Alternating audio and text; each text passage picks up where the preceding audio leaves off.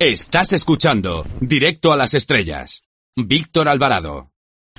Ahora si les parece conectamos con el planeta Radiocine para ver qué nos tiene preparado nuestro compañero, nuestra antena de plata, nuestro gran sabio del cine. Hola Antonio Peláez con Z, ¿estás por ahí? Qué fuerte me parece.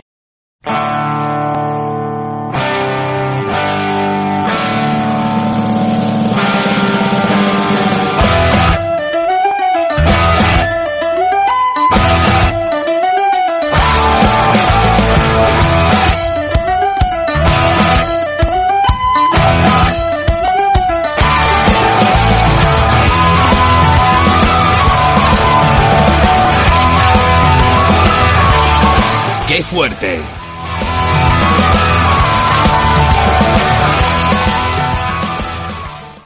Queridos compañeros de Directo a las Estrellas, querido, queridísimo Víctor Alvarado, más Víctor Alvarado que nunca, aquí estamos de nuevo en la sección que realizamos desde un planeta llamado Radio Cine, que orbita, váyase usted a saber por dónde, más bien por la órbita que tienen, pues, eh, el polvo de las estrellas, ¿no? Ese polvo de estrellas que nos muestra las grandes eh, películas. Hoy vamos a hablar a petición de nuestro querido Víctor de, pues, cómo es un festival por dentro, cómo se vive cuando uno lo selecciona un festival, que es lo que me ha pasado en mi caso con la película Aguirre.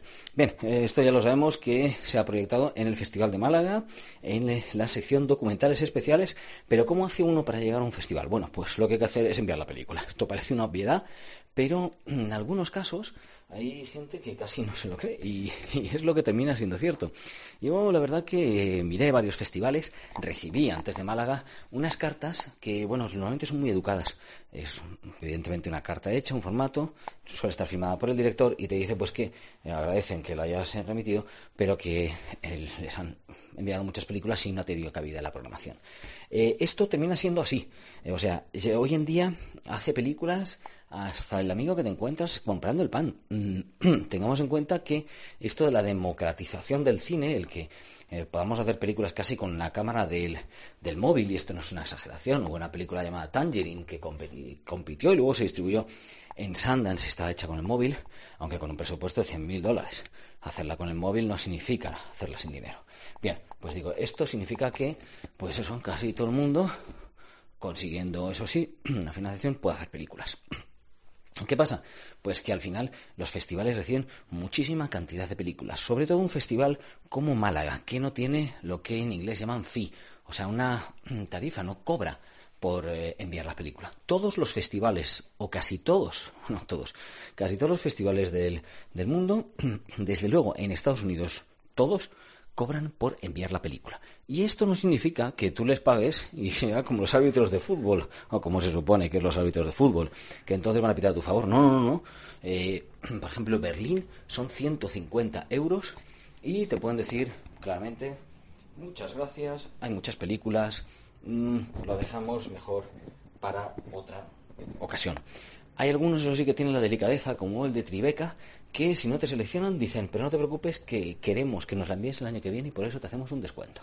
Bien, en cualquier caso, una vez que lo envías, y repito, a Málaga enviarlo es gratis, te tienen que seleccionar. El problema que había este año añadido es que eh, Málaga se convirtió en un festival de cine en español, con lo cual ha habido películas incluso producidas por Estados Unidos, como el documental sobre Chabela Vargas, que se proyectó en Berlín, que eh, eh, bueno, mm, ha accedido. No tenía que ir a territorios latinos o esas secciones aparte que había anteriormente, sino que en todas las eh, secciones podían estar películas tanto españolas como en general habladas en español. Em, una vez que te seleccionan, ¿qué es lo que ocurre? Pues que te dan una carta, te un email en el cual, eso sí, te dicen que has sido seleccionado y para qué sección. Tienes que aceptar, evidentemente, que se proyecte tu película y tienes que enviar, uh, pues a un cierto, con un cierto límite, unas cantidades de, de, bueno, de cosas, por así decir. Una de ellas es el DCP. El DCP hoy en día es cómo se proyecta una película. Antes eran latas de cine. ¿Te está gustando este episodio? Hazte fan desde el botón apoyar del podcast de Nivos.